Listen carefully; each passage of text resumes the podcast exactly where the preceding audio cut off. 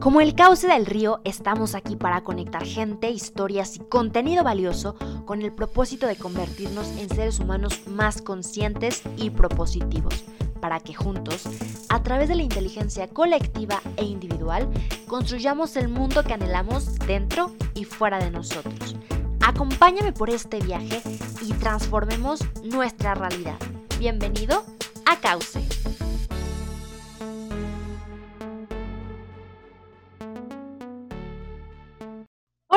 Todos, bienvenidos a otro episodio de Cauce. Como saben, este espacio busca compartir historias, experiencias y contenido valioso para construirnos en seres humanos más conscientes y propositivos. Hoy tengo el gusto de que me acompañe un muy buen amigo mío, Luis Roberto Santaella. Luis es estudiante de Política Mundial y Ciencia Política en la Escuela Superior de Economía de San Petersburgo, en Rusia. Y bueno, al estar estudiando ambos ciencias sociales, hemos podido compartir opiniones y puntos de vista que nos han enriquecido. Dentro de ellos especialmente está el tema de género. Luis está muy interesado en estos temas y los ha estudiado a profundidad. Es por ello que he querido invitarlo a este episodio.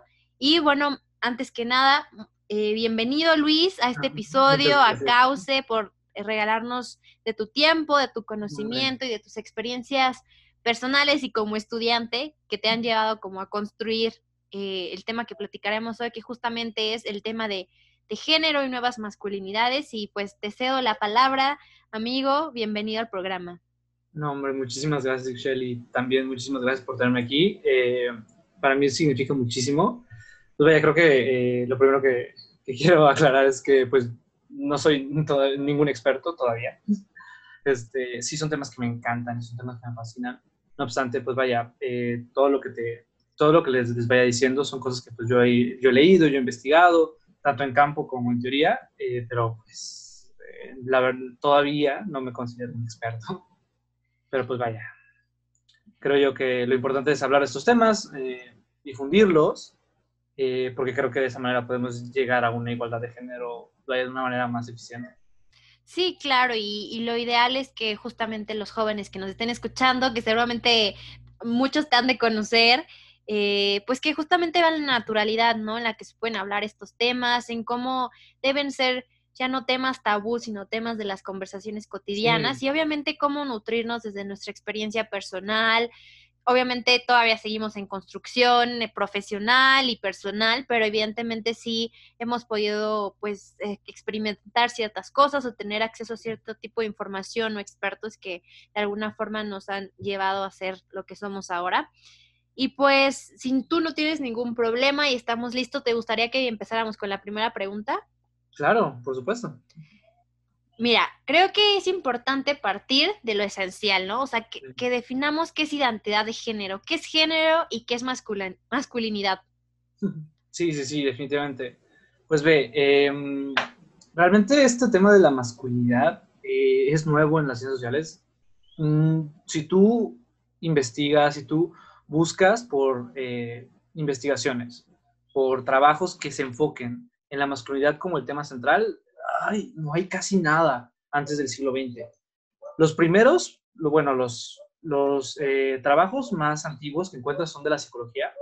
No obstante, creo yo que el mejor referente para entender la diferencia entre, entre género, entre sexo, eh, es definitivamente Simone de Beauvoir. Em, ella lo que explica es, ok, una cosa es el, la, la, genitalia, que es la que define el sexo, es decir, cómo, cómo nacemos. Eh, naciste con genitales masculinos, naciste con genitales, eh, vaya, femeninos, entonces eso define tu sexo. No obstante, eso es distinto de tu género. El género es tú cómo te identificas. Y el género es una construcción social. Es decir, que realmente no hay una razón biológica eh, con la cual podamos definir lo que define un hombre o a una mujer. Claro. Lo que Beauvoir explica es, que tú nazcas con eh, genitales masculinos no quiere decir que tú vas a actuar de la manera que la sociedad exige que un hombre actúe. Em, vaya, una cosa es em, tener estas capacidades reproductivas y otra cosa muy distinta es que a ti se te imponga que tienes que ser el fuerte de la casa o que tú tienes que vestirte de cierta manera. Eso es a lo que nos referimos con una construcción social. Es el poder entender que no están relacionados y que es totalmente normal y es totalmente válido el tener un, el, nacer en cierto sexo, pero identificarse en el género que, pues vaya, que uno, uno, considere que es el adecuado para ellos. Y pues nada, la masculinidad, em, en pocas palabras, es la expresión del género masculino. Es decir, es cómo tú vas a expresar ante la sociedad que tú te, te sientes un hombre. Y pues esto, este concepto ha sido definido de muchísimas maneras a partir de los años 40. No obstante, a mí me gusta muchísimo eh, la definición que da una socióloga australiana llamada uh, Rowan Connell, que dice que la masculinidad son los valores que se asocian al, al patriarcado.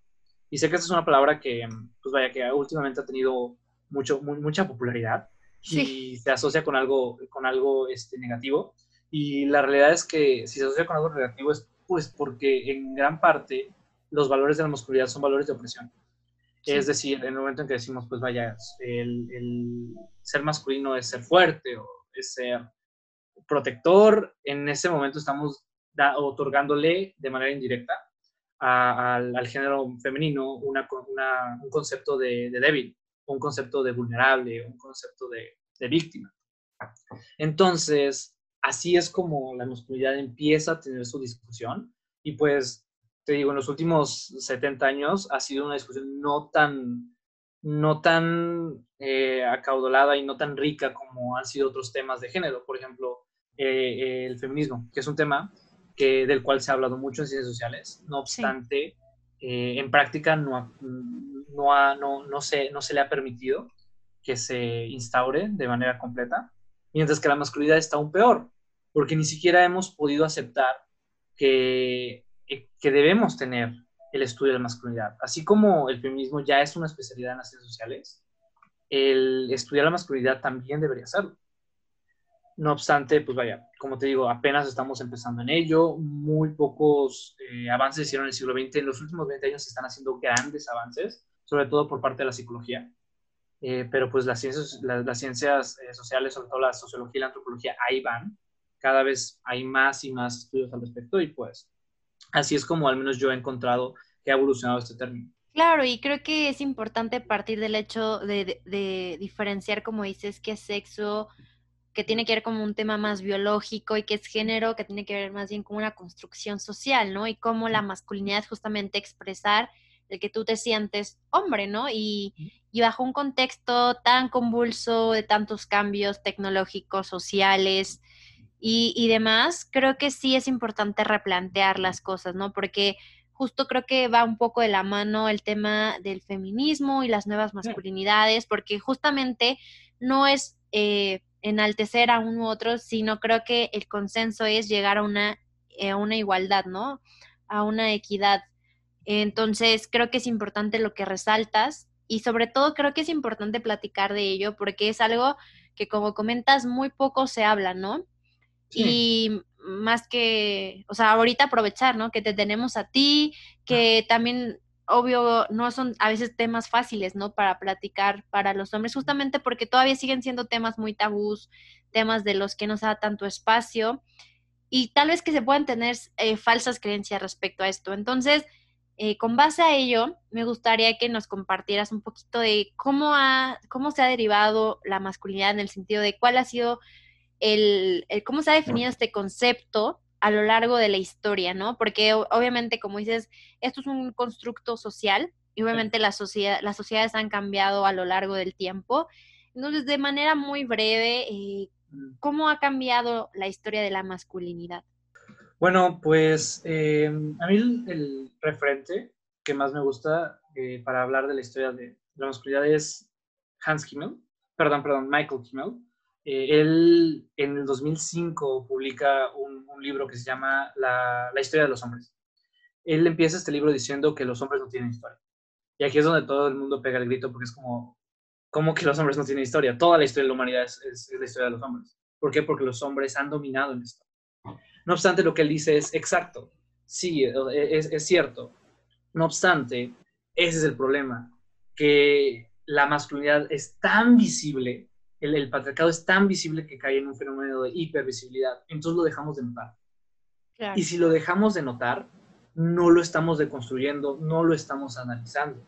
Entonces tenemos que, separar la historia, eh, la, historiografía y la historia de, las naciones, la historia de la sociedad, de la historia de los hombres. Tenemos que saber dónde empieza una dónde, y dónde, dónde, dónde termina la otra. Es como la historia del feminismo. Si yo te pregunto cuál es la historia del feminismo, me, vas a contar muchas, muchos eh, sucesos que sucedieron en paralelo a otras cosas. Por ejemplo, la primera ola en, el inicio del siglo XX, la segunda ola en la Segunda Guerra Mundial. Y con los hombres pasa lo mismo, con la masculinidad, perdón. La masculinidad, eh, según Kimmel, realmente empieza desde que nosotros tenemos eh, modelos de lo que significa ser hombre. Y ahora esto es antiguísimo. Desde los griegos había una, una perspectiva de lo que era ser hombre. ¿no? el mito de, Alejandro Magno era prácticamente una guía para cómo debe actuar un hombre. No obstante, Kimmel dice que si queremos eh, entender la masculinidad hoy en día, tenemos que entender cómo se, cuáles son los distintos tipos, entre comillas, de masculinidad que hoy. Varios sociólogos están de acuerdo en que hay dos tipos, la masculinidad tradicional y la masculinidad moderna. La masculinidad tradicional es esa que podríamos decir que es la, la, de, la, del siglo pasado, es una masculinidad violenta, es una masculinidad que está obsesionada con mostrar fuerza. Sí. Eh, Kimmel la describe como los, los, los vaqueros. Para Kimmel, en, en, en, en Estados Unidos, perdón, los vaqueros representaban este ideal de lo que era ser hombre. Era ser un hombre blanco, ser un hombre cristiano, fuera de la ley, fuerte, eh, que iba de pueblo en pueblo mostrando lo, lo, que él consideraba correcto. Esa era la, la, manera americana de hacer las cosas. Incluso, por ejemplo, Teddy Roosevelt, él, él, se ha demostrado que gana las elecciones porque en, enaltece en su masculinidad. Teddy Roosevelt era un niño con asma, era un niño delgado, era un niño chico, incluso en la universidad sigue siendo una persona, pues vaya, eh, delgada y no el ideal masculino, pero cuando él va a, gobernador por, por, Nueva York, lo primero que le dicen es, te tienes que poner tanto a trabajar en tu asma como en tu cuerpo. Entonces él se convierte en el ejemplo del, del vaquero, en cómo un niño con asma pequeño puede convertirse en un, en, un, señor eh, fuerte, en un, era boxeador, en alguien que dijera, aquí se hacen las cosas de esta manera. Muchos dicen que Roosevelt fue realmente la razón por la que eh, Estados Unidos entra en la Primera Guerra Mundial. No, no directamente, sino por el legado cultural que deja. Y vaya, así es, así es como la masculinidad toma importancia en la historia. Porque, porque desde el punto de, vista de las relaciones internacionales dirían, bueno, era porque tenían que, porque había un, juego de poder, porque había un periodo histórico. Eh, y a lo mejor el mundo de las leyes te diría, bueno, pero había varios tratados. Eh, ahí es donde se empieza a ver el, derecho internacional. No obstante, el, punto, el, enfoque de la masculinidad agrega una nueva razón, agrega un nuevo entendimiento. Y podemos ver cómo es que tanto la guerra influyó en la, en la masculinidad como la masculinidad influyó en el proceso de guerra. Y pues vaya, em, esto va creciendo y va creciendo. Después del soldado, Kimmel dice que el, el, mejor modelo fueron los soldados.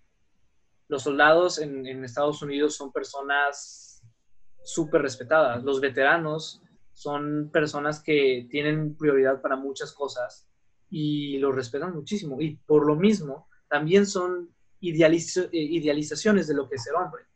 Actualmente el soldado ya pasó de ser de una masculinidad tradicional a una, tradicional, masculinidad moderna, como la llama Connell, como a la, socióloga que mencionaba antes. Ella dice que la nueva masculinidad, la, bueno, la masculinidad moderna toma elementos que antes eran considerados más femeninos. Es decir, los nuevos hombres eh, se les llama los hombres genéricos. ¿Por qué? Porque son hombres que siguen patrones tan predecibles que es muy fácil identificarlos. Y estos valores que empiezan a agarrar tienen mucho que ver con, con la apariencia física. Tienen mucho, sobre todo en Estados Unidos, pasa que en, los, años, en los años 20 el hombre se empieza a arreglar más, empieza a adoptar estas conductas de moda y empieza a preocuparse más por su físico, cuestión que antes era considerado, al menos en, este contexto de, de, los Estados Unidos del siglo XIX y XX, era considerado más de las mujeres. Y los hombres modernos actualmente lo seguimos viendo. Por ejemplo, a mí me encanta dar el ejemplo que, que, que un hombre genérico en carne viva es Tony Stark en, en Iron Man. Sí, claro. es un hombre que, que bueno, eso, eso sí, es, es un personaje que muchos hombres lo ven y dicen, yo quiero ser como él.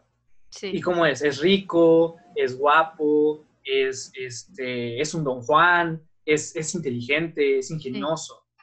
Mientras que la masculinidad tradicional, la más violenta, la más eh, como de, como de, de batalla, podría ser en este caso el Capitán América. Sí. Que es un chavo que, ajá, que, que él no le preocupa este, tanto esas cuestiones que a Tony sí, pero a él le importa que se haga lo correcto. Le importa estar en forma. Le importa proteger a quien, a, quien, a, su familia y a, a, su chica. Sí. Entonces, si te das cuenta, son ejemplos que a lo mejor pueden ser muy debatidos, pero pues sí estamos viendo un patrón, estamos viendo una representación y estamos viendo una construcción de la historia de la masculinidad y de los tipos de masculinidad. En 1999 eh, hay, una, hay, hay una socióloga em, que ella describe la, la, brecha de género. Este, ella se, se llama Paludi, es una, eh, es una socióloga. Ella explica que cuando se habla de feminismo en los medios, muchas veces con connotaciones negativas. Y eso engrandece la, la, brecha de género. Es decir, en el momento en que, en que un grupo de mujeres empieza a exigir derechos, los medios y la sociedad en general las empiezan a ver como radicales. Claro. Y lo que ella dice es, esta brecha es tan importante porque la misma, porque no solo está, este, ella dice, eh, embrujando a las mujeres, también está embrujando a los hombres. ¿Por qué? Porque nos está obligando a seguir unos modelos que no necesariamente no, son buenos para nosotros. Y es por eso que tenemos que estudiarlas. Gracias a Faludi se, encontraron muchísimas, muchísimas em, brechas que también nos están afectando a nosotros. O sea, el hecho de que el hombre siempre sea eh, categorizado de un excesivo de fuerza, eso ha hecho que muchos hombres que a lo mejor en sí no está el, tener un, físico este, imponente, siempre han sido reprimidos. Claro. Y eso es, el, eso es parte del nuevo concepto de hegemonía masculina. Antes la hegemonía masculina era muy simple, era decir, eh, los hombres dominan a, las mujeres y al resto de, de, personas. No obstante, actualmente se está viendo que no es, no es solo así. El, la masculinidad también hace que los hombres nos dominemos entre nosotros, tratando de ver quién tiene los genitales más grandes, ¿sabes? Y eso es algo que, es, una, es una frase muy usada, como, ah, quieren ver quién, este, quién, quién, quién es más grande.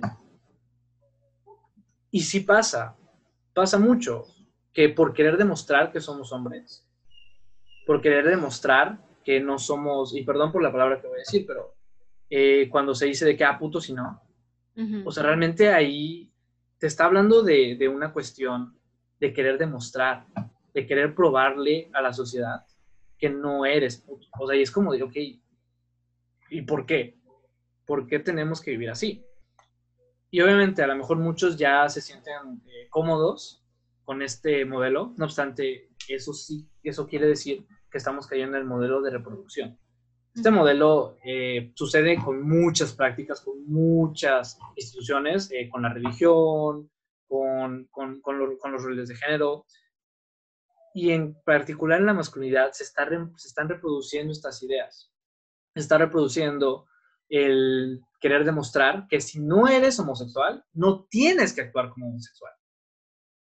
Y pues claro que eso está generando una, una una tortura psicológica para muchas personas que a lo mejor no, tienen, no, no tienen, este, no, no comparten la idea. Simplemente no comparten la idea y ya por eso son considerados enemigos. Entonces, pues vaya, así es como evoluciona, o al menos así es como yo he, yo he visto que, evolucionó el término. Y pues ahorita la cuestión es prácticamente eh, la lucha, bueno, el debate por los derechos de, de, la mujer, prácticamente lo que ha hecho es que entre hombres nos enemistemos. Si estás a favor, ya este, tú no eres hombre, tú eres un sensible, tú eres un eh, delicado. Mientras que si estás en contra, ah, es que tú eres un macho, eres de los de a de los de antes, de los que se daban a respetar. Y eso, pues vaya, obviamente, obviamente, obviamente es algo violento, es algo que no va, no va a acabar bien de ninguna manera. Claro, sí, la verdad es que todo esto que comentas es muy, muy interesante y más porque pues como tú lo has también experimentado tanto en la teoría como en la práctica, ¿no? Eh, cómo esta masculinidad moderna viene, bueno, si entiendo bien masculinidad moderna y nueva masculinidad lo utilizamos como sinónimo, ¿cierto? Sí, sí. Ok. Eh, ¿Cómo esto ha venido a romper ciertas cosas, no? Eh, en un principio, como comentas, la masculinidad era el hombre domina a otros, a cualquiera que no fuera hombre, ¿no? Eh, y cómo este va evolucionando un poco de manera muy sutil, cómo va adoptando ciertas cosas que antes podrían considerarse como femeninas, como es el cuidado personal, el cuidado físico, cosas que tales antes no le daban importancia.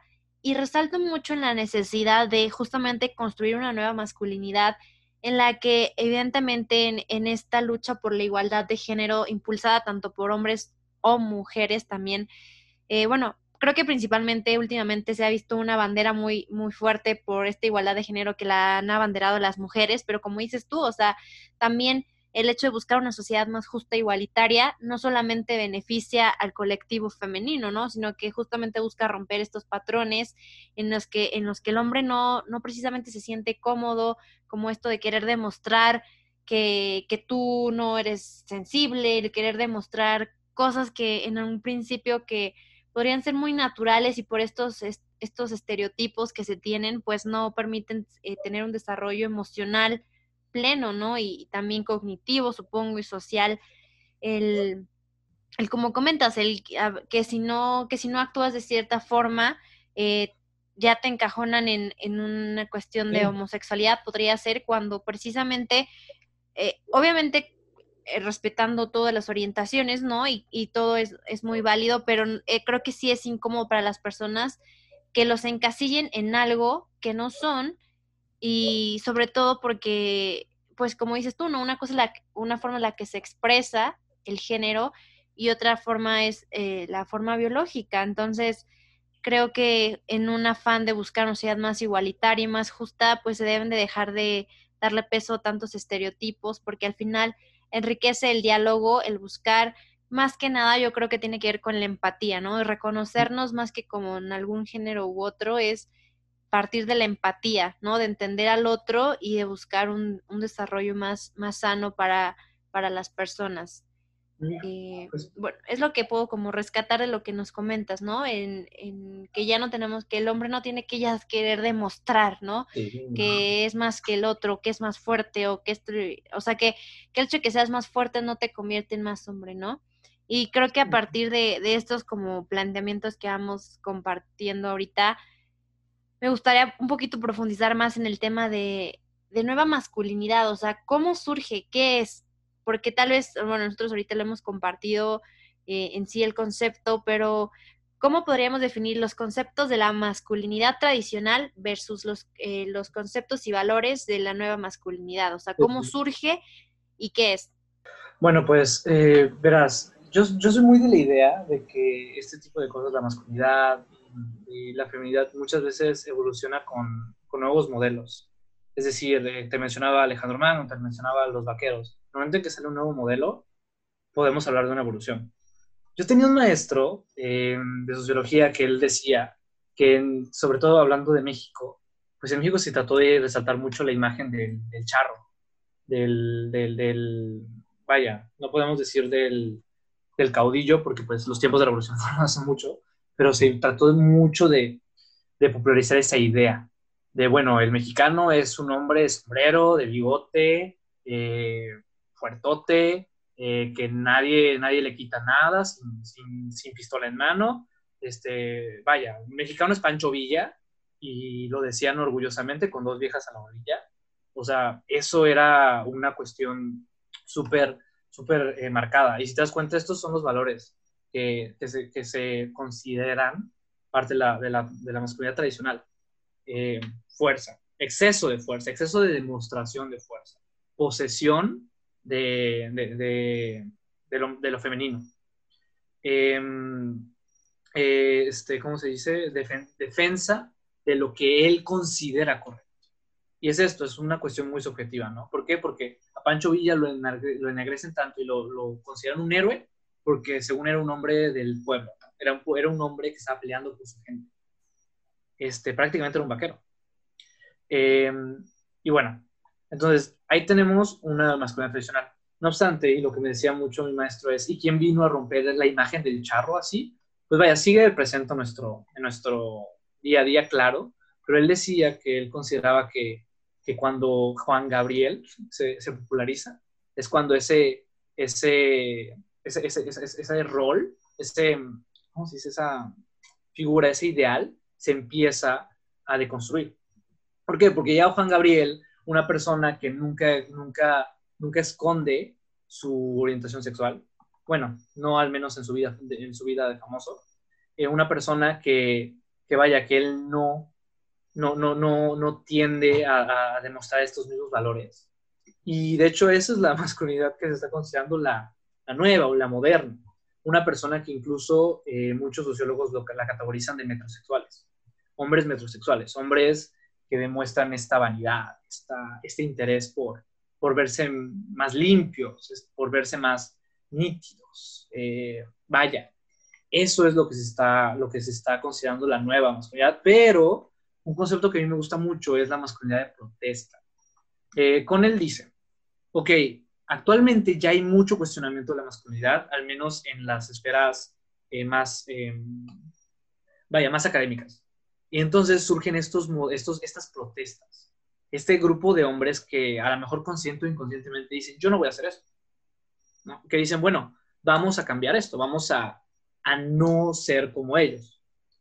Eh, por ejemplo, hace rato estaba eh, viendo esta película Stand By Me, que está basada en el libro de Stephen King, de, del cuerpo.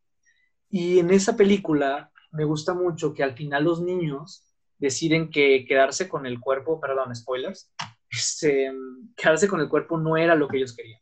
¿Por qué? Porque demostrar esta fuerza y demostrar que ellos le ganaron a la pandilla que les llevaba como tres años, la pandilla más violenta, no era lo que ellos querían. Y entonces, ¿qué hacen? Entregan el cuerpo a la policía. Y son este tipo de, de acciones, vaya, a lo mejor me fui a un caso muy ficticio, pero son este tipo de protestas las que están eh, actualmente tomando más moda, tomando más fama y creo yo que son muy buenas. Creo yo que en México eh, la, la, la, masculinidad de protesta actualmente es apoyar o este, de cierta manera impulsar el movimiento feminista o al menos concordar con sus ideas y expresarlo, ¿sabes?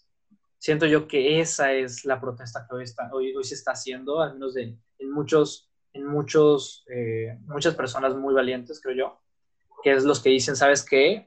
Yo estoy a favor, yo, em, yo apoyo y no solo eso, yo lo digo y yo hago algo al respecto. Eh, a lo mejor, sí, sí, un poquito más adelante te, te, te un poquito más porque creo yo que es valiente pero creo yo que así es como la nueva masculinidad está. Y a mí se me hace medio sana, ¿sabes? Si te había hablado de, del Capitán América como la masculinidad tradicional, eh, Tony Stark como la moderna, prefiero de que incluso si queremos agregar como la nueva, lo más nuevo, lo, la, la, la, representación de lo que viene y de lo que va a ser, me gusta mucho poner a, Spider-Man. sí. Eh, que vaya, es un chavo que, pues vaya, sí sigue teniendo ciertas conductas este, pues vaya, que sigue usando el machismo como un chiste, pero pues un chavo que a lo mejor está un poquito menos interesado en demostrar los valores que, que representaban los otros. A él no le importa el dinero, a él no le importa que lo conozcan por ser hombre, a él, lo que le importa es, es autorrealizarse, es preocuparse por sí mismo, es un chavo que, vaya, que no le importa eh, ser un, un, un, nerd, vaya, sino que a él es como, de, bueno, pues yo, a mí me gusta esto y lo voy a hacer, punto. Él es mi amigo, eh, él, él, él, él, es muy, al menos en las películas, es muy amigo de un, un chavo que realmente es prácticamente la antítesis de los valores de la masculinidad de antaño. Es un chavo que no objetiviza, es un chavo que no, no, no demuestra fuerza y no está interesado en demostrar fuerza. Chavo que respeta, es un chavo que vaya, o sea, a mí me gusta mucho ver esas películas y al menos pensar que es el inicio de algo nuevo. Pero te digo, obviamente, seguimos un poquito lejos y perdón, te interrumpí hace ratito. No, no, perfecto. Justamente quería replantear lo que tú comentabas. Eh, me encanta cómo utilizas los, los ejemplos tan, tan cercanos. Creo que eso nos ayuda a todos a entender un poquito más conceptos que de un principio parecerían complejos y la verdad es que no, ¿no? Eh, rescato mucho que más que todo las nuevas masculinidades son buscar relaciones más sanas, igualitarias, que pues que buscan romper esquemas donde se, o sea, desaprender los roles de género adquiridos durante toda la vida y que a lo largo de la historia se han como puesto como ideales, donde más que buscar un, una opresión, buscan una horizontalidad entre hombres y mujeres, buscan justo más el consenso, las relaciones entre iguales, eh, ya no buscan tanto este tema de competencia, ¿no? Creo que es lo que mucho has demostrado, que se platica mucho de que es demostrar siempre quién tiene más, en esto, en lo que comentabas, de siempre demostrar quién es el más fuerte, ¿no? No quiere decir que no seamos fuertes o que ya las nuevas masculinidades quieran decir que los hombres no son fuertes, sino que ya no se busca estarlo demostrando todo el tiempo, ¿no? Creo que por ahí más o menos va el, el desarrollo del nuevo concepto. Eh, también yo creo que en este tema de, de demostrar las, eh, las emociones eh, y algo que es muy rescatable, creo, para una construcción social, pues más plena, más integral, es como las nuevas masculinidades aportan en esta lucha por eliminar cualquier tipo de violencia, ya sea contra las mujeres, ya sea contra grupos vulnerables, ya sea contra grupos que sus, eh, sus preferencias son diversas en cualquier rubro. Entonces creo que las nuevas masculinidades aportan mucho a la construcción de una sociedad más consciente, eh, más humana, más empática, que creo que más que nunca es lo que necesitamos como, como México, en México y, en el mundo. Entonces, bueno, esto es un poquito lo que quería rescatar, porque creo que has compartido muchas cosas muy, muy importantes y creo que quería resaltarlas como para que para la audiencia quedaran un poquito más, más, más en concreto. Eh, bueno, no sé si respecto a esto que estábamos platicando, quieres agregar como algo más del tema de las nuevas masculinidades, cómo surgen, qué es, cómo las definen las ciencias sociales, estudios de género, un poquito de tu opinión. Y bueno, después de que tal vez profundicemos un poquito en eso, al final de esta entrevista me gustaría que tú como hombre, frente a toda esta teoría, que para algunos puede parecer como que rompe muchos paradigmas de repente, cómo esto lo pueden aplicar a tu vida diaria, ¿no? O sea, tanto a una escala macro, o sea, en tus pequeños círculos de influencia y también para todos aquellos que, que, por ejemplo, tengan más que ver con el tema de políticas públicas o ya más en la escala macro, ¿no? Pero, o sea, desde la escala micro, en nuestras relaciones cotidianas, cómo incorporar las nuevas masculinidades, eh, y también cómo esto coadyuva al feminismo, ¿no? Porque ya no es una lucha de quién es quién vale más, quién es el más fuerte o el más inteligente, sino que haya espacios sanos en los que cada quien se sienta como expresando su género sin que se le estigmatice de alguna forma negativa. Pues bueno, pues mira, em, creo que un concepto que a lo mejor sí, del cual no he hablado y que sí me, me, gustaría como eh, comentarlo rápidamente es el, la cuestión de la encarnación. Eh, este es un término que se usa muchísimo en ciencias sociales, que simplemente es las ideas, darles un cuerpo. Y pues vaya, la masculinidad, como te digo, tú ves eh, evidencia histórica de que la masculinidad se, ha, este, encarnado en personajes, en, prácticas, y aquí es donde entran las políticas públicas.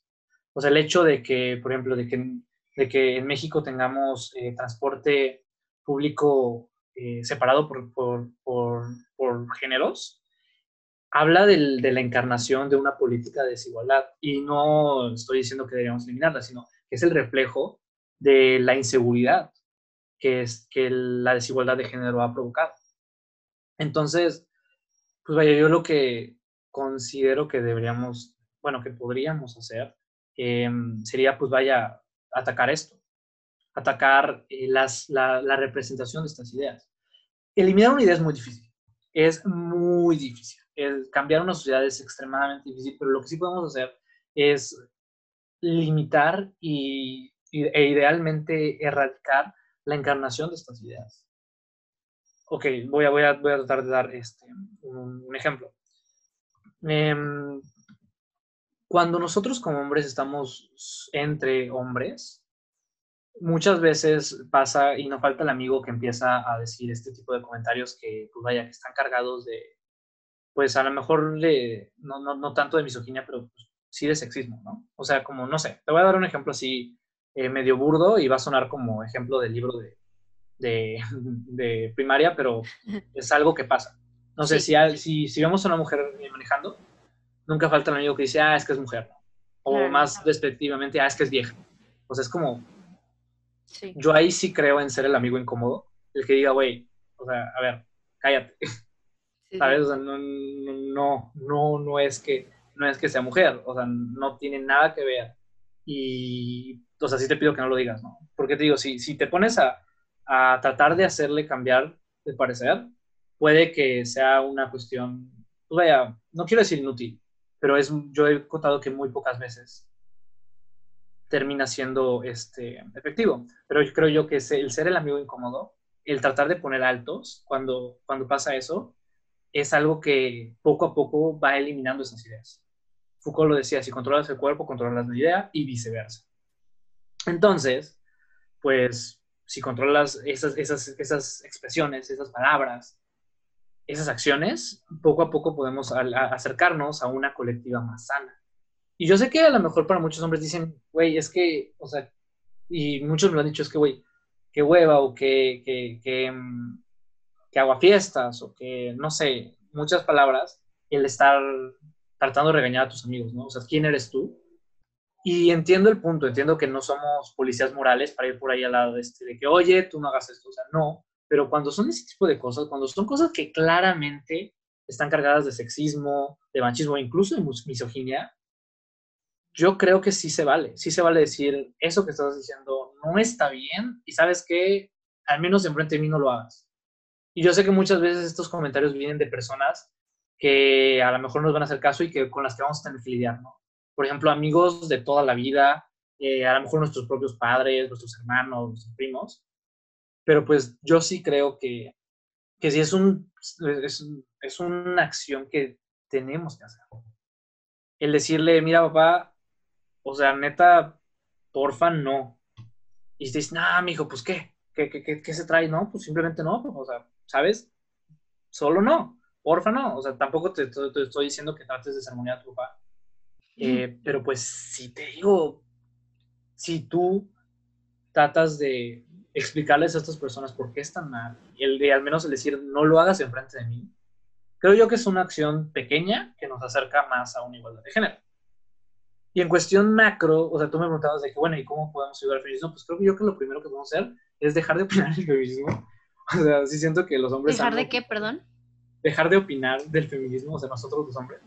Pienso yo que no, el momento en el que cedamos totalmente, no, ni siquiera cedamos, porque no estamos, no es como que tengamos el poder, el momento en que reconozcamos que nosotros no tenemos voz y voto en cuanto a los derechos de las mujeres. Sí. O sea, desde ahí ya, ya, ya sería, creo yo, un paso grande para el frente. O sea, en el momento en que que un hombre se pone a decir, no, es que yo creo que las feministas deberían ser, o sea, a ver, hasta ahí, ahí alto, ahí alto, ¿sabes?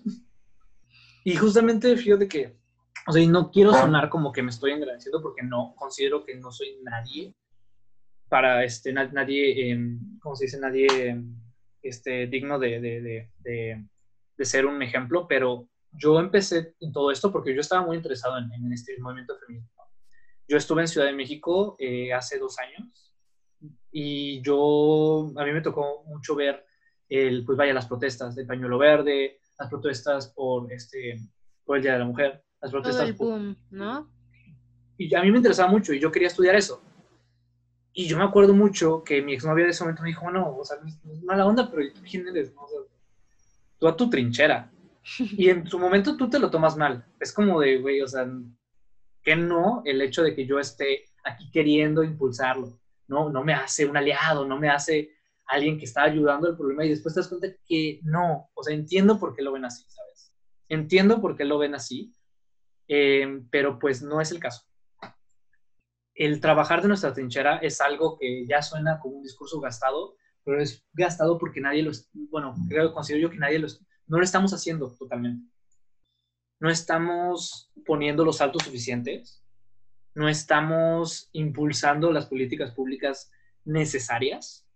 Por ejemplo, la ley Olimpia llegó al Congreso por firmas, de, en su mayoría por firmas de, de, ciudadanas mujeres. Y fue aprobada en su mayoría por diputadas mujeres. Sí. ¿Por qué? Porque los hombres no han mostrado este interés verdadero, o al menos desde mi punto de vista, en impulsar estas leyes. O sea, y muchos dicen como, bueno, este, es que Luis, tú muchas veces como que parece que abogas porque votemos por representantes mujeres solo por el hecho de ser mujeres. Y creo yo que, o sea, no va por ahí, sino va por el hecho de impulsar a aquellos representantes y a impulsar esos proyectos políticos que aboguen por una igualdad de género y que, perdón, pero provienen en su mayoría de mujeres. O sea, el día que un diputado neta, bueno, un candidato a diputado, neta, traiga un proyecto de ley que en verdad esté basado en la igualdad de género, yo te voy a decir, hay que apoyarlo. Pero yo hasta el momento no conozco a nadie. Obviamente, yo, yo siento que, mm, que muchas personas pueden decir, bueno, pero tal diputado ayudó en la ley Olimpia. Ok, obviamente tampoco estoy diciendo que se están haciendo los oídos sordos, pero sí creo que no ha habido el suficiente apoyo. Y sobre todo es eso. En, o sea, hay veces que apoyamos, pero realmente estamos protagonizando. Este debate de un hombre puede ser feminista, creo yo que los hombres tenemos que dejar de tratar de probar que sí o que no, tenemos que dejar de hablar de feminismo, tenemos que hablar de masculinidad, tenemos que ver, bueno, ¿qué vamos a hacer nosotros? ¿Qué estamos haciendo nosotros para, para erradicar esa, esa brecha? en este de cómo aplicarlo a la vida diaria, eh, en esto que comentas del amigo incómodo, por decirlo de alguna forma, creo que son de las pequeñas cosas que se pueden hacer y no como dices tú, no como regañando, sino diciendo, sabes que yo no estoy de acuerdo contigo, eh, no me sumo, ¿no? O sea, o no te sigo el juego simplemente. Eh, dejar de hablar de feminismo, bueno, que los, que los grupos de hombres eh, dejen de abanderar, como dice tal, el feminismo. Fíjate que yo también hace poco comprendí esta parte, ¿no? Porque yo también antes pensaba que, pues, qué malo tiene apoyar grupos en los que tal vez tus características eh, no concuerdan. Por ejemplo, cuando fue todo lo del Black Lives Matter y todo eso, yo decía, pues, ¿qué tiene de malo, no? O sea, tú, por ejemplo, se cuestionó mucho el subir el cuadrito negro a las redes sociales, ¿no? Y con base a eso yo también puse a estudiar y todo decían, no está mal que tú defiendas las voces de otros, pero está mal que tú las quieras protagonizar, ¿no? Creo que es el problema, donde más bien decían, bueno, usa tus espacios, usa tus redes, si quieres ser realmente un activismo, dándole voz a las personas, donde sean los, los vulnerables los que hablen desde cómo viven las cosas y tú seas el canal, ¿no? Pero no tratar de protagonizar esto porque puede, puede viciarse a ser más bien un protagonismo lejos de realmente, pues, buscar, ¿no? Una solución. Y, y como comentas, empezar a trabajar más desde las trincheras, ¿no? Creo que una, una forma de apoyarse, creo que es una, forma, una herramienta que va mancomunada tanto las nuevas masculinidades como el feminismo, porque ambas lo que buscan son una sociedad más igualitaria, ¿no? Donde ninguna mujer se, se, sienta que tiene que cumplir con ciertos estereotipos, ni que tampoco ningún hombre tenga que, tenga que cumplir con ciertos estereotipos. Eh, creo que eso es muy, muy importante y, bueno, también el hecho, o sea, no es como decir cambia porque todo lo que has hecho está mal, sino tal vez replantea qué cosas haces por convicción y qué cosas haces porque te han dicho que tienen que ser así, ¿no? Creo que esa es la base y la, esencia de, muchas de las cosas que hemos platicado. Eh, y bueno, eh, es lo que puedo ir como sintetizando lo que nos comentas, Luis. No sé si quieres aportar algo más en estas últimas preguntitas. No, pues la verdad sí me gustaría más que nada como preguntarte a ti, ¿tú qué, piensas? ¿Tú este, consideras, o sea, ¿tú, tú cómo ves? ¿Crees que, ¿Crees que por ahí vamos? O sea, en cuanto a lo que te estoy contando, ¿Tú cómo ves? Porque, ¿sabes? Siempre tengo esta, esta, esta duda de, bueno, a lo mejor estas ideas que yo tengo, pues, no sé, a lo mejor todas siguen basadas en una cuestión por ahí patriarcal, o no sé. Entonces sí te quería más que nada preguntar, y pues a tus radioescuchas, este, como ven, o sea, creo yo que es lo más importante, ¿no? el debate, el compartir ideas. Entonces, no sé, ¿tuvo algún comentario o algo así que digas como, ay, aquí? Sí, pues mira, yo creo que también para mí son temas muy nuevos, pero gracias como a personas como tú y también muchas otras cosas que me voy informando, pues también vienen a romper muchos paradigmas. Sobre todo creo que el hecho de hablar de género nos permite ser auténticos, ser sanos, sin que se estigmatice, ¿no? Eh, en el tema de, creo que tengo amigos o gente que de repente se siente obligada a actuar de cierta manera para pertenecer a un grupo y muchas veces hay mucha presión, ¿no? De, mis propios amigos hombres, o si no haces esto, te ven mal, o si no haces lo otro, te ven mal, o también, o en el grupo de mujeres, en grupos de amigas también, pues si no haces esto, pues te vemos mal, ¿no? O si haces lo otro, no te aceptamos y, y creo que el replantearnos eh, estos temas como género nos permite ser quienes somos sin, sin tener miedo al que dirán, ¿no? Porque no es tal vez señalar esto está bien, esto está mal, es buscar empatizar con el otro, ¿no? Dejarnos de ver como, pues sí, como contrarios en esta película, ¿no? De tú eres el bueno, yo soy el malo, las mujeres somos las buenas, los hombres son los malos, o todos los hombres son malos, todas las mujeres son malas, o sea, creo que más bien es en un espacio donde sea un desarrollo pleno del ser humano, donde más que todo se busque, pues sí, en este tipo de amor propio que después deriva en un amor para otros, ¿no? Creo que el mm. tener una autoestima sana, en donde no te sientas obligado a hacer cosas en las que tú no estás de acuerdo simplemente porque todo el mundo lo hace y replantarte y, y una vez que tú lo has replanteado y dices, bueno, para mí es válido esto, pues ok, tal vez está bien, ¿no?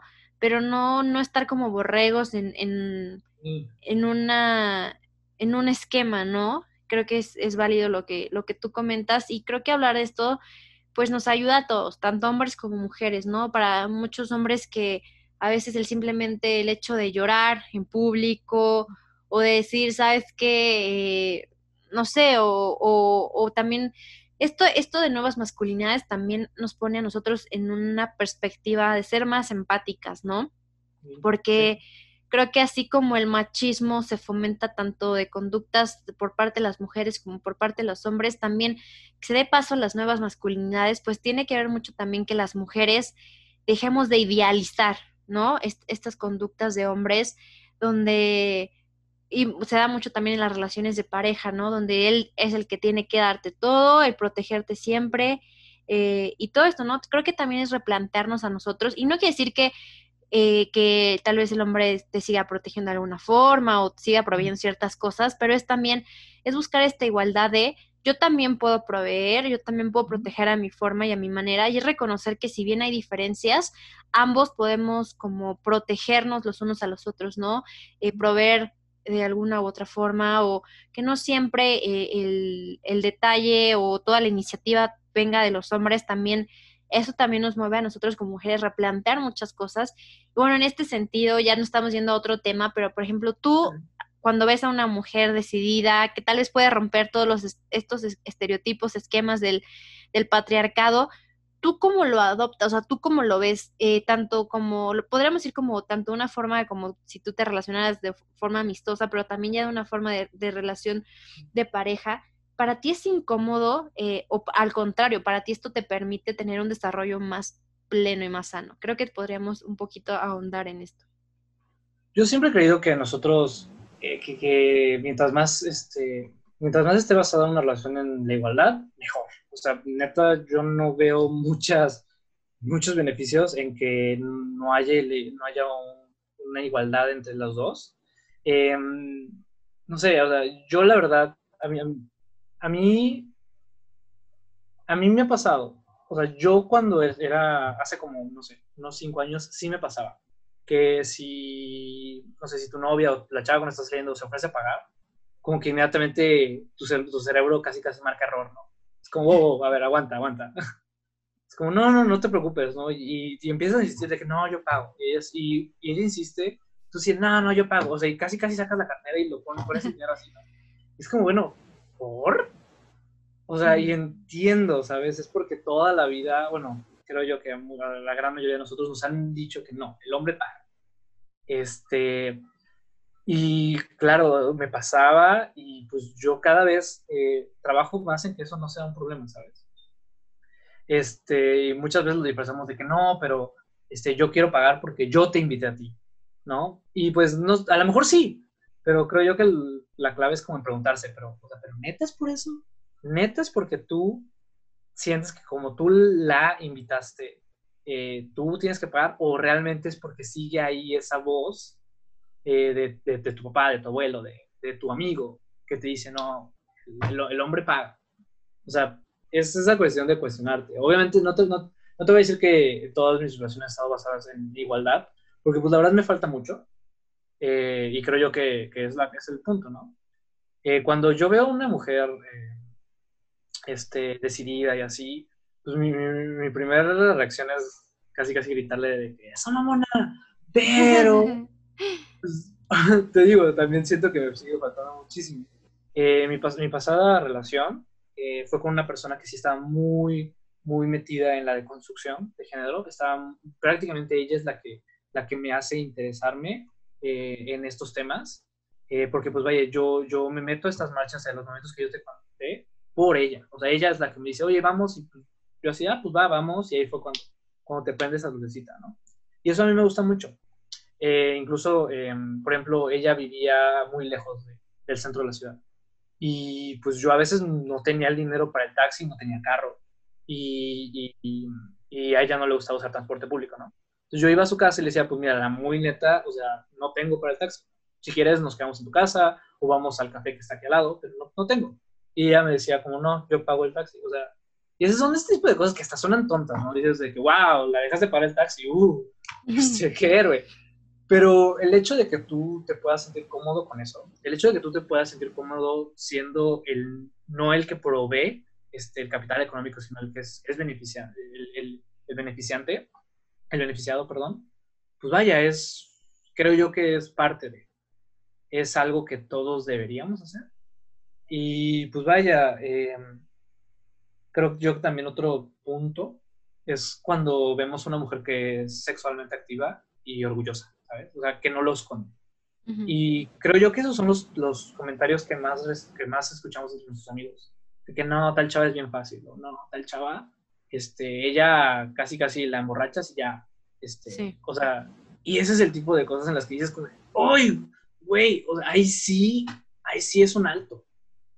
Y, y siento yo que muchos hombres, eh, muchos dicen como, no, es que, eh, bueno, incluso te podría decir, decimos, eh, como no, pues es que yo no, yo no voy a andar con una chava que, que sea sexualmente, este, sexualmente abierta, ¿no? Porque creemos que, o sea, inmediatamente nos viene la, la, la, la palabra a la cabeza, es que zorra. Uh -huh. Y eso está pésimo, está súper mal.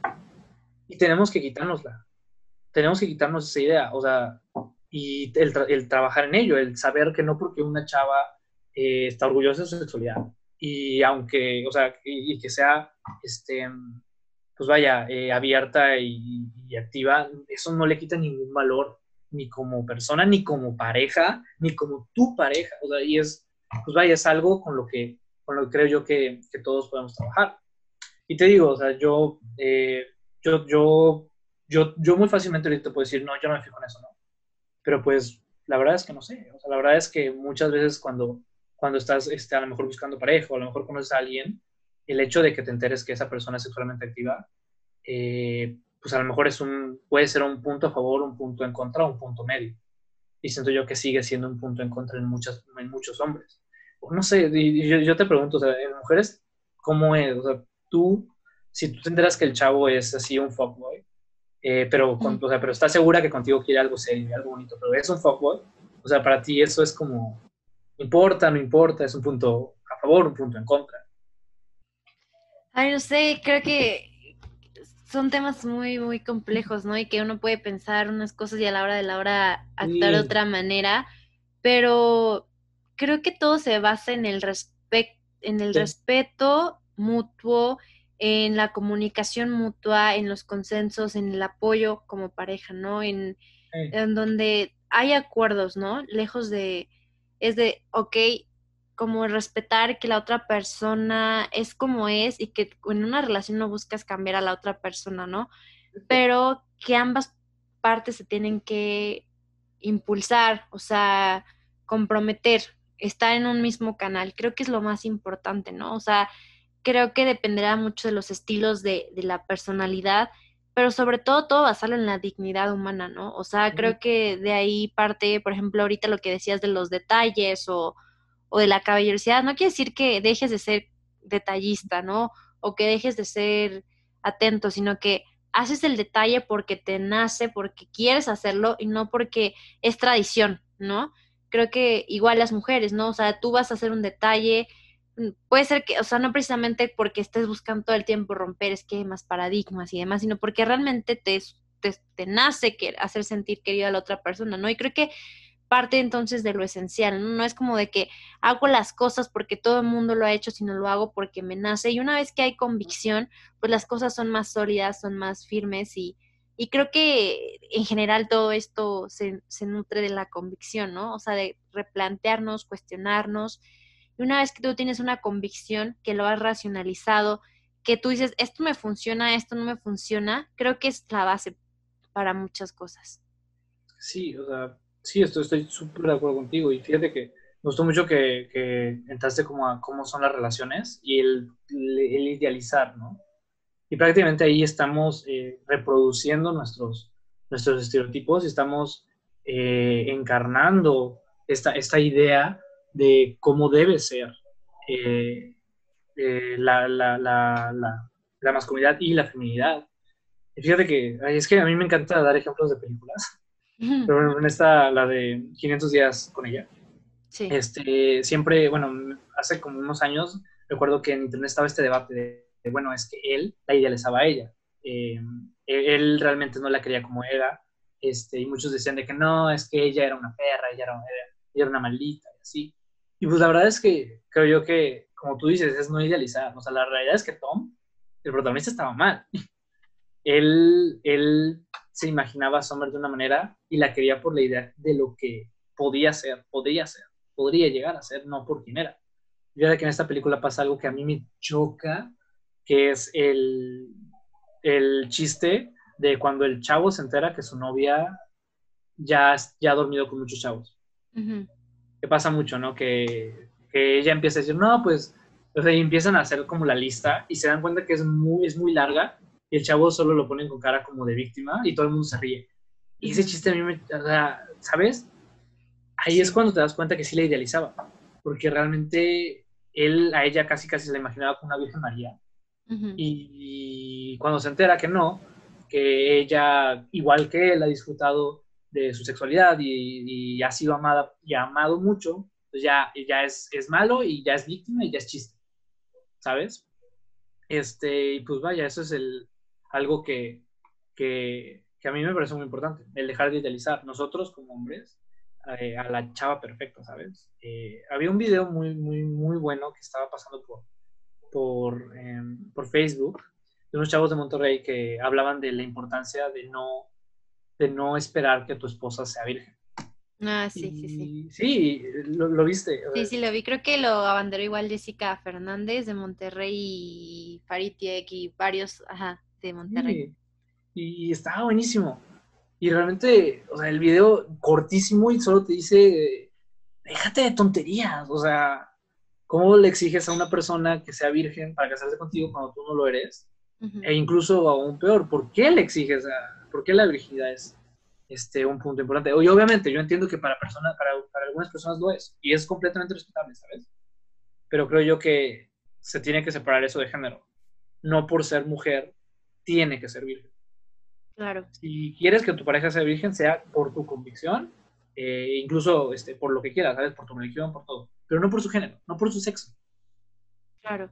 Sí, creo que esa es la base de todo, ¿no? O sea, el dejar, porque como dices tú, hay conductas que para los hombres ah, está bien, es un campeón, lo máximo, y, y si lo hacen las mujeres se le ve mal. Creo que es ahí justamente donde tú comentas las formas tan evidentes que en la vida cotidiana hay una brecha este, de género muy, muy amplia y más que todo, creo que todo a partir de que se busque una sociedad del diálogo, de y que además cada quien va a construir su forma de ser con base a muchas cosas y es válido tener construcciones sociales eh, de identidad diversas, pero creo que siempre es importante y el punto yo creo de estas conversaciones que para unos pueden ser muy polémicas, ¿no? Todos los temas que hemos platicado es replantear lo que eres para todo lo que eres tengas la convicción, ¿no?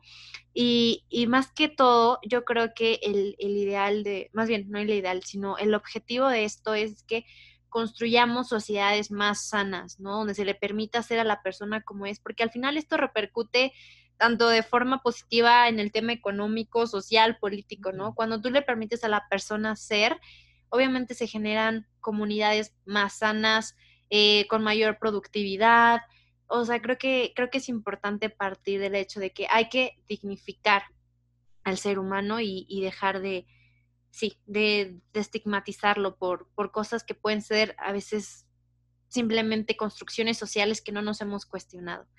Y bueno, Luis, yo creo que estamos a punto de acabar el podcast. Estuvo buenísimo, pero antes, antes de, de terminar, no sé si a ti te gustaría cerrar con algo muy conciso, muy breve, que, que le compartieras a la audiencia, sobre todo tal vez puede que ahorita nos estén escuchando hombres, también que nos estén escuchando las mujeres.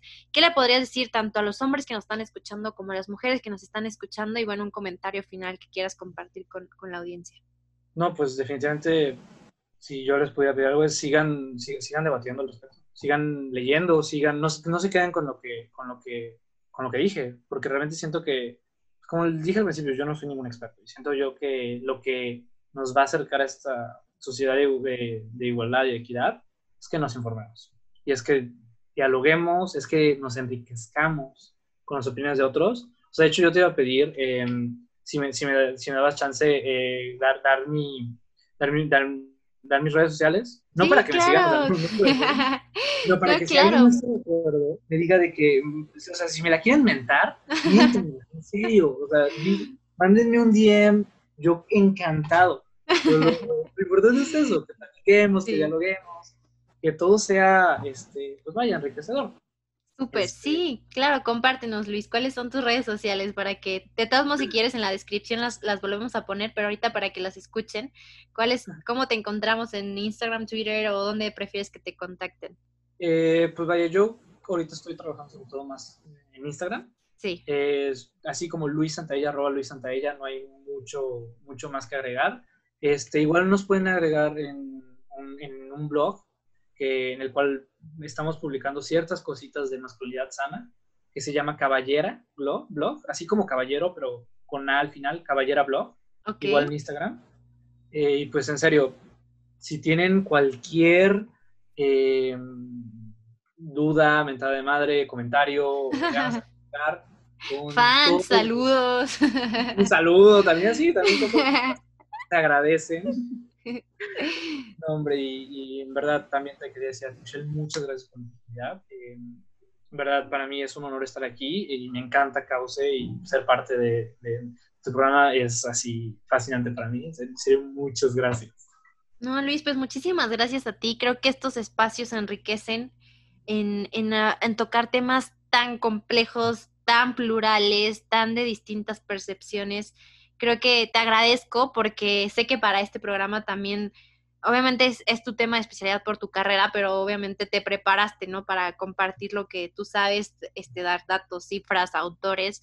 Yo te agradezco tu tiempo, tu calidad humana, el querer compartir con nosotros estos temas y sobre todo que como hombre quieras abanderar cosas que en algún momento se han estigmatizado de manera negativa y que lo platiquemos de una forma de decir, esto es sano, esto es natural y esto nos lleva a una sociedad más empática, más colaboradora, eh, pues sí, más, más el querer ser mejores tanto en lo individual como en lo colectivo. Y yo te agradezco, Luis, por la invita eh, porque hayas aceptado la invitación. Y bueno, como dijo Luis, cualquier debate, e igual están abiertas mis redes sociales, sus redes sociales, y como les comentaba, nosotros no tenemos la verdad absoluta, no somos para nada expertos, simplemente somos dos amigos compartiendo ideas y experiencias que tal vez pueden hacerle clic a alguno de ustedes y tal vez a otros pueden no hacerles clic, pero lo importante es justo mover conciencias, replantear lo que hemos creído y lo que somos para construirnos en mejores seres humanos. Y bueno, eh, de mi parte es todo. Te agradezco, Luis. Muchísimas gracias por estar aquí. Y pues eh, estén atentos a nuevos episodios, a, temas tan complejos, tan complicados, pero que se enriquecen con el diálogo y con el respeto mutuo. Y muchas gracias. Esto fue Cauce. Nos vemos a la próxima.